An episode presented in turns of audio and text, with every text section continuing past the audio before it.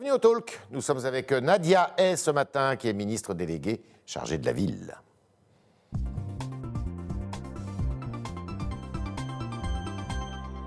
Bonjour Nadia, Hay. Bonjour. Bienvenue au Talk. Alors, euh, la politique de la ville, on a l'impression, enfin en tous les cas, c'est ce qui a été euh, euh, dit, qu'elle était la grande oubliée de ce quinquennat. C'est vrai ou pas? Bah, ma présence ici vous prouve euh, totalement le contraire. Ce n'est absolument pas la grande oubliée du quinquennat. Ouais. Il y a un certain nombre de, de politiques qui ont été lancées en faveur de la politique de la ville depuis, euh, depuis 2017 maintenant. Et là, il s'agit euh, de mettre un, un coup d'accélérateur sur tout ce qui a été entamé. Et, et donc, euh, non, ça ne sont Mais comment vous, absolument pas vous oubliée. expliquez que le rapport Borloo, qui avait été commandé à l'ancien ministre de l'écologie, a été mis de côté euh, et un peu boudé, snobé même par le président de la République? Bah, moi, en fait, sur le rapport Borloo, je ne comprends pas cet entêtement qui consiste à faire croire que le rapport Borloo a été oublié. Ouais. Le rapport Borloo a été euh, euh, intégré dans ses trois quarts dans la feuille de route euh, du gouvernement en juillet 2018 pour la mobilisation des habitants euh, euh, des quartiers. Donc le rapport Borloo n'a absolument pas été oublié.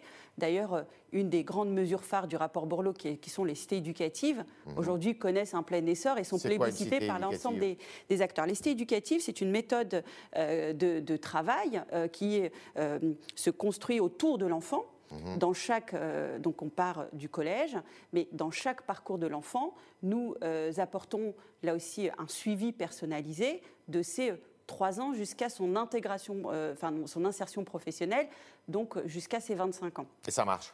Ça fonctionne très bien, puisque les- euh, on a vu que pendant le confinement, vous savez, où la continuité éducative a été un petit peu bousculée, euh, et parfois même dans, certains, dans certaines familles a été un vrai problème, eh bien là où il y avait des cités éducatives, la continuité éducative a tenu, parce que la cité qui euh, comprend l'éducation nationale, évidemment, tout le personnel de l'éducation nationale, mais également tout le milieu associatif, les élus également, euh, qui font partie de la cité éducative, à- ont pu, euh, euh, là aussi, euh, permettre cette continuité Vous est- éducative. Vous estimez à combien de pourcents le- les mesures euh, du plan Borloo qui ont été mises en œuvre Moi, je crois vraiment que ce n'est pas une question de, de pourcentage. Ce qu'il faut, c'est euh, une efficacité dans les dispositifs et dans les mesures que nous prenons. Mhm. Euh, quand je vous dis les trois quarts, 19 euh, du programme Borloo, dans les 19, nous, nous en avons repris 15.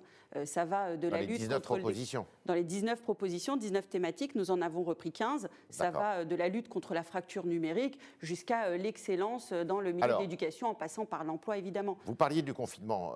La Covid, l'arrivée de cette pandémie a dû considérablement compliquer la vie dans ces quartiers, où parfois on vit beaucoup dehors d'ailleurs.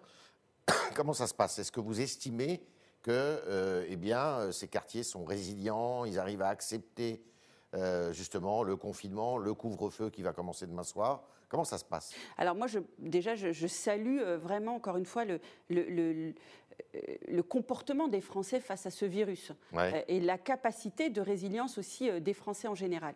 Euh, particulièrement des habitants dans les quartiers, ils ne sont pas moins résilients qu'ailleurs. J'étais à. Marseille euh, vendredi dernier et euh, les la préfet à l'égalité des chances m'explique qu'effectivement, les quartiers nord de Marseille ont fait preuve d'une résilience incroyable, Mhm. euh, contrairement aux idées reçues.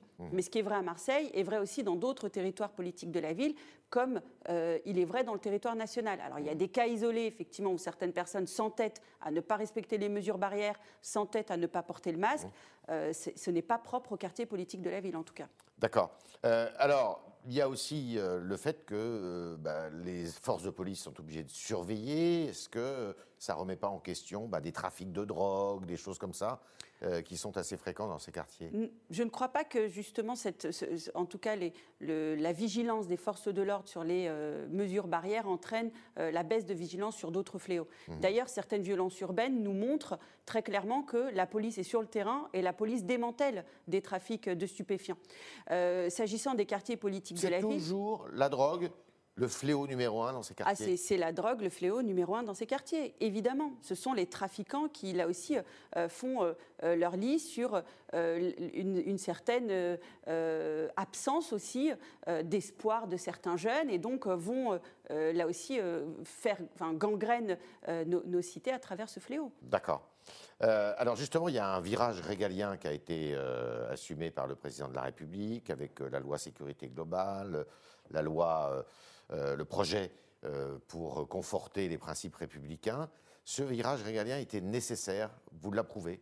Alors moi, je, ne le vois pas comme un virage régalien. Vous savez, quand on, quand on décide, dès notre première année euh, enfin, d'arriver en responsabilité, d'augmenter le budget police, gendarmerie, mmh. euh, de mettre plus de 10 000 forces de police supplémentaires sur le terrain en 5 ans, je ne pense pas que ça soit euh, Aujourd'hui, nous, avons, euh, il a, euh, nous sommes arrivés à un moment clé où il faut lutter contre toutes les formes de séparatisme. Et il y a des angles morts que nous sommes en train de corriger à travers euh, ce projet de loi qui conforte nos principes républicains. Bah, notamment sur tout ce qui concerne l'influence étrangère. Mmh. Aujourd'hui, on ne peut pas, là aussi, laisser des pays décider à, la place de nos concitoyens la façon dont on doit se comporter sur tel ou tel sujet. Votre base électorale, c'est Trappes, c'est dans les Yvelines.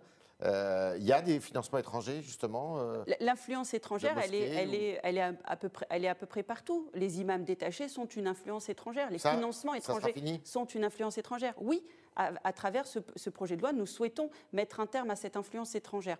Nous souhaitons aussi euh, surveiller toute l'éducation aussi euh, scolaire, l'enseignement est extrêmement important. Et ce, enfin, ce dont on s'aperçoit, c'est quand la République recule, d'autres occupent le terrain. Mmh. Et, notre objectif à nous, c'est de lutter contre euh, le recul de la République et surtout tout ce qui fait le lit des séparatistes.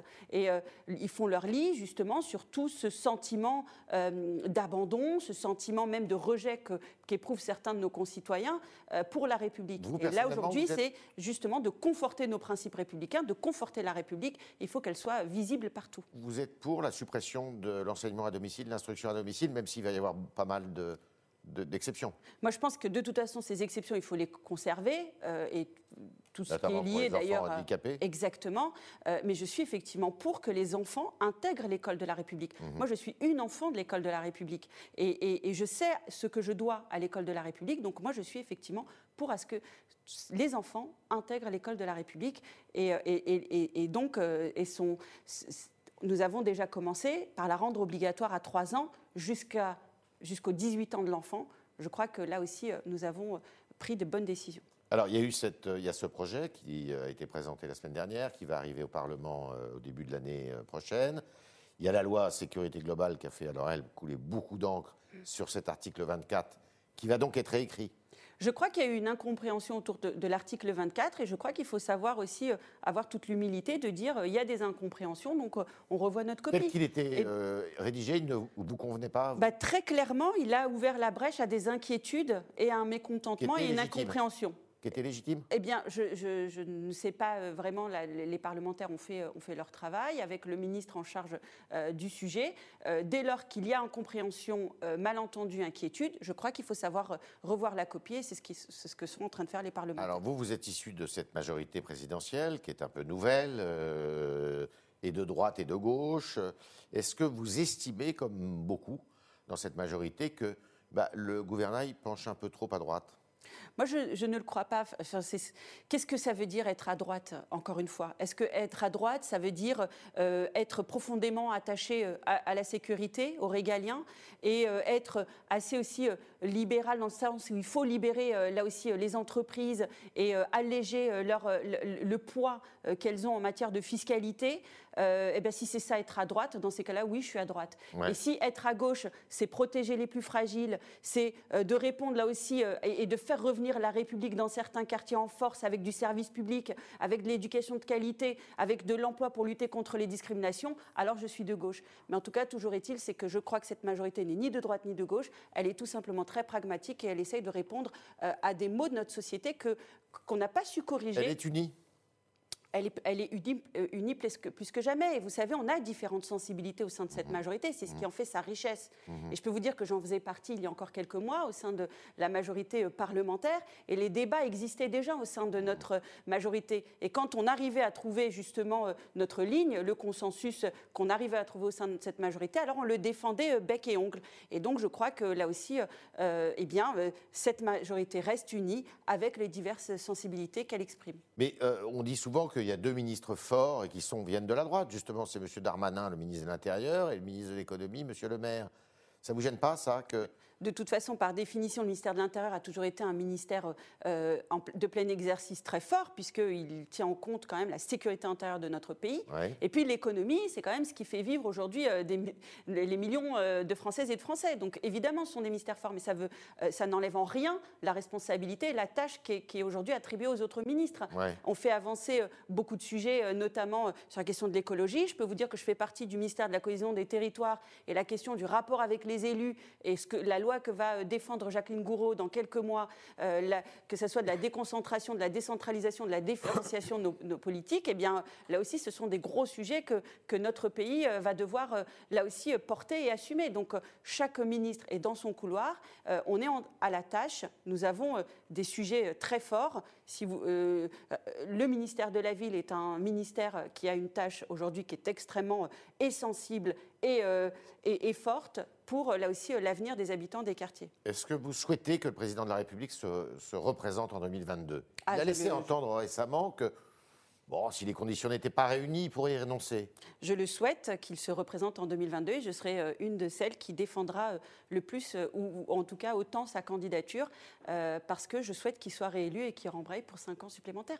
Nous avons en fait posé les jalons d'une politique qui, revoit en fait un ensemble de paradigmes, parce qu'on s'est aperçu que les vieilles recettes, en tout cas les recettes qui avaient été imaginées par le passé, ne sont plus possibles aujourd'hui, en tout cas, ne produisent plus euh, d'efficacité. Donc nous sommes en train de revoir des, choses à la base et, mener des réformes structurantes.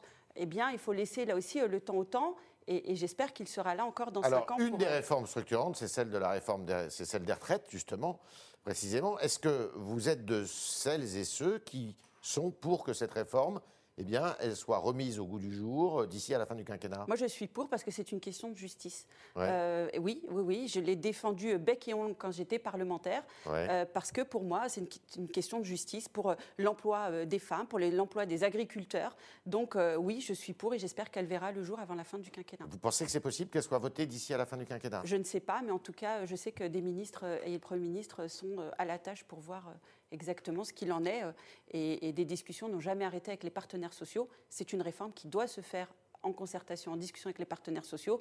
Le dialogue n'a jamais été rompu, donc j'espère que nous pourrons euh, là aussi la présenter, mais je ne sais pas. Je, sur l'échéance. C'est euh, celle de l'assurance chômage qui a été euh, engagée, mais qui a été interrompue à cause du Covid.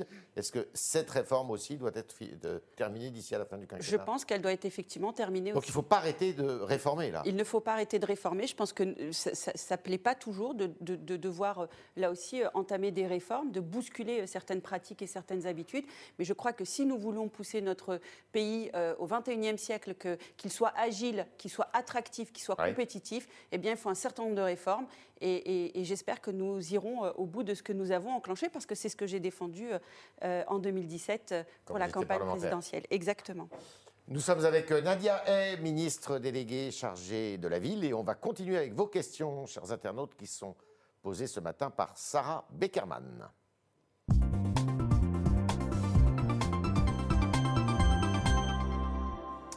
Bonjour Sacha, et non pas Sarah. Bonjour Yves, bonjour Nadia. Euh, on commence avec une question de Nathan sur le Figaro Live qui vous demande quelle est la politique de l'État pour les communes de moins de 2000 habitants en ruralité par exemple? Eh bien, il y a une politique qui est portée par euh, Joël Giraud, qui, euh, qui porte sur l'agenda rural. Donc là aussi, c'est développer tout ce qui est attractivité de nos milieux ruraux, parce que euh, moi, j'ai l'habitude de, dire que si les quartiers politiques de la ville sont des territoires fragiles, la, ruralité sont aussi euh, des territoires fragiles.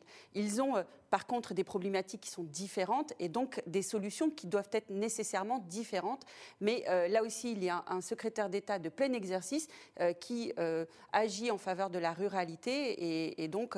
il y a eu un rééquilibrage parce que très longtemps, on a justement un peu critiqué tous les plans qui ont été faits pour la ville. On a, dit on déverse des milliards et puis finalement les résultats ne sont pas au rendez-vous parce qu'il y a toujours de la délinquance, il y a toujours du chômage, et un peu en abandonnant euh, justement les zones rurales. Je ne crois pas qu'il y ait un, euh, abandon de, quelques territoires euh, que ce soit. Moi, ce que je veux juste dire par rapport au territoire politique de la ville, par définition, ce sont des territoires d'exception. Parce que très longtemps, on a, on, a, on a, conduit une politique volontaire ou involontaire, ce n'est pas le sujet, mais où on a concentré de la pauvreté dans certains territoires qui sont très peuplées. Euh, et donc, là, euh, une fois que vous concentrez de la pauvreté, ça en fait des territoires d'exception, donc une politique d'exception. Et la politique de la ville n'est ni plus ni moins qu'une politique d'exception. Aujourd'hui, je pense que c'est ce qu'on doit faire, et c'est ce que je m'attelle à faire, c'est plutôt que de réfléchir à des dispositifs et comment on va euh, abonder encore plus des dispositifs existants, mettre peut-être plus d'argent, c'est comment on travaille sur la méthode. Les dispositifs aujourd'hui, les mesures que nous avons mis en place en faveur de l'emploi, c'est ce que nous avons fait en matière d'éducation dans les cités éducatives. Et c'est ce que nous allons faire en matière d'emploi avec les cités de l'emploi. C'est de mettre en place euh, des, euh, des méthodes de travail qui font converger toutes les politiques publiques et de droit commun vers le public qui est ciblé.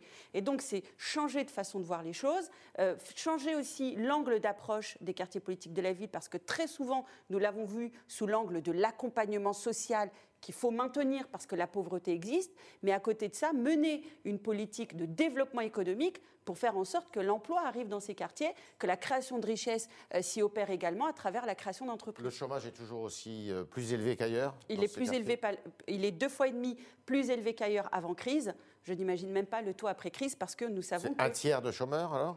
Ah ben là, aujourd'hui, il est deux fois et demi euh, supérieur à la moyenne. Et après crise, nous n'avons pas encore les taux, mais nous savons que quand il y a une crise économique, elle frappe d'abord les quartiers les plus pauvres, parce que c'est là où il y a les, les contrats les plus précaires. Sacha.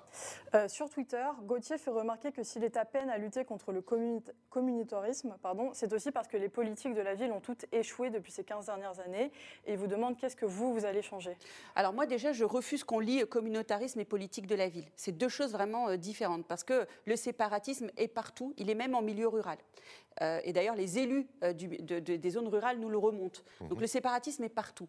Donc il faut lutter euh, contre le séparatisme. Et on lutte à, travers deux leviers. Je crois que le président de la République a été très clair au Murau. C'est le premier, tout ce qui concerne le régalien et aller corriger des angles morts, notamment en matière d'enseignement scolaire, en matière d'influence étrangère, en matière d'association aussi, contrôler les associations, mais aussi le deuxième levier, c'est tout ce qui est en faveur de l'égalité des chances et éviter que la discrimination aujourd'hui ne gangrène certains territoires. Eh bien, il y a un certain nombre de politiques qui sont menées, notamment, euh, je, reviens sur la question de la qualité de l'éducation, parce que les cités éducatives, c'est aussi de la qualité de l'éducation. On met de la culture, on met du sport dans ces cités euh, éducatives. Et il y a aussi euh, le milieu de l'emploi, lutter contre les discriminations qui sont liées aux origines ou au lieu de résidence. C'est un fait, ça existe. Euh, et d'ailleurs, euh, nous avons mené une campagne de testing qui nous montre que ça existe, que nos concitoyens, une partie de nos concitoyens sont discriminés. Donc il faut lutter contre ça, mettre beaucoup plus de mesures en faveur de l'égalité des chances pour que tout le monde ait la même chance de réussir et donc donner ce sentiment qu'ils appartiennent à la République et que la promesse républicaine soit au rendez-vous. Et c'est ça qui est plus terrible. C'est quand euh, vous, vous, croyez à un modèle, en un modèle, et puis vous apercevez que ce modèle-là presque vous trahit parce qu'il ne remplit pas sa promesse. Et bien très clairement, aujourd'hui, vous avez une partie de notre population qui est dans ce sentiment-là. Et pour lutter contre les séparatistes, parce qu'ils font, ils développent leur idéologie, ils développent ce sentiment aussi euh, d'appartenance à un groupe, à travers euh, ces, difficultés que rencontrent nos concitoyens. Donc je pense qu'il faut là aussi euh, apporter des réponses très claires et euh, nous nous y attelons et c'est l'ensemble du gouvernement qui s'y attelle. Sacha. Alors, rebaptiser les noms de rues et ou de bâtiments est pour Alex 77, je cite, une initiative de déconstruction de l'histoire de France. Que lui répondez-vous? Moi, je ne crois pas. Je crois que justement, l'histoire de France, elle est faite de toutes ces personnes aussi qui se sont battues pour la République, qui ont, qui ont fait ce pari aussi euh, de la République et, donner de noms de rues euh, de personnes qui ont offert quelque chose à la République, c'est aussi créer des modèles. Des, personnalités d'origine étrangère, il hein, faut le signaler. Alors, ce sont des personnes qui sont euh, issues de l'immigration, mais de toute immigration. Euh, sur lesquels nous sommes en train de travailler. Donc, euh, pour reprendre peut-être un peu dans, l'ordre des choses, nous travaillons sur un à la demande du président de la République. Oui. Sur un recueil? Oui, tout à fait. Euh, je crois que le président de la République a eu plusieurs mots, et les derniers, c'était les 150 ans de, le discours des 150 ans de la République, où il a parlé de l'unité nationale et de créer là aussi, de faire en sorte que les, différentes enfin toutes les, personnalités qui ont donné de leur parfois de leur vie ou donner de leur talent euh, à la République, eh bien, il faut savoir euh, aussi euh, les reconnaître. Ça sera bouclé quand, ça?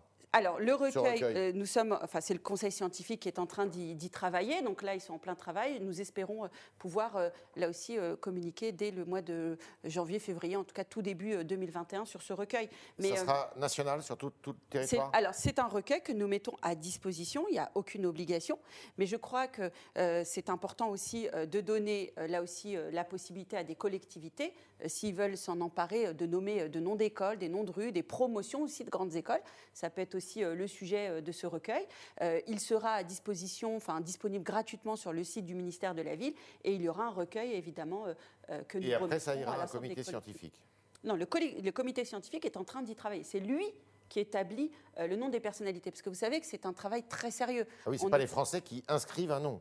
Alors, pour le, le parti pris sur ce premier recueil, il y aura certainement des tomes 2, euh, tome 3. Mmh, mmh. euh, en tout cas, ce parti pris de, ce premier recueil, c'est de faire travailler un comité scientifique dans lequel on va retrouver des chercheurs, des historiens, des sociologues, des journalistes, des, associations aussi de, citoyens qui donc travaillent sur une liste de noms. Il y en aura entre 400 et 450. Et ensuite, il y aura là aussi un deuxième tome sur lequel nous souhaitons effectivement être beaucoup plus participatifs. Et les municipalités auront la liberté de prendre ou ne pas prendre? Ou ne pas prendre. Il n'y a aucune obligation, mais vous savez, je pense que si on veut, euh, l'unité nationale, elle ne se décrète pas, elle se construit. Et quand vous parlez d'unité nationale, c'est en fait de se dire que euh, la République est une et indivisible, elle est aussi riche de sa diversité. Et donc il y a on laisse pas assez de place à la diversité? En tout cas, euh, pas assez. Je trouve vraiment pas assez. Euh, il faut là aussi reconnaître. Et quand vous avez des discours d'extrême droite aujourd'hui qui s'élèvent contre un recueil de noms de personnalités qui ont donné de, parfois jusqu'à leur vie pour la République, pour la France, pour le drapeau français, mmh. eh bien, je me dis qu'on a raison peut-être de faire ça parce que justement, certains sont euh, exclus. Et, ça, euh, il n'est pas question aujourd'hui d'exclure qui que ce soit qui donne euh, de son temps, de sa vie, de son talent pour la République. Merci Nadia, merci d'être passé dans les studios du Figaro ce matin, d'avoir répondu à toutes nos questions et aux questions des internautes, toujours fidèles au, poste, et qui étaient ce matin eh bien, relayées euh, vos questions euh, par Sacha Beckerman. Merci Sacha. Merci. Et à demain, si vous le voulez bien.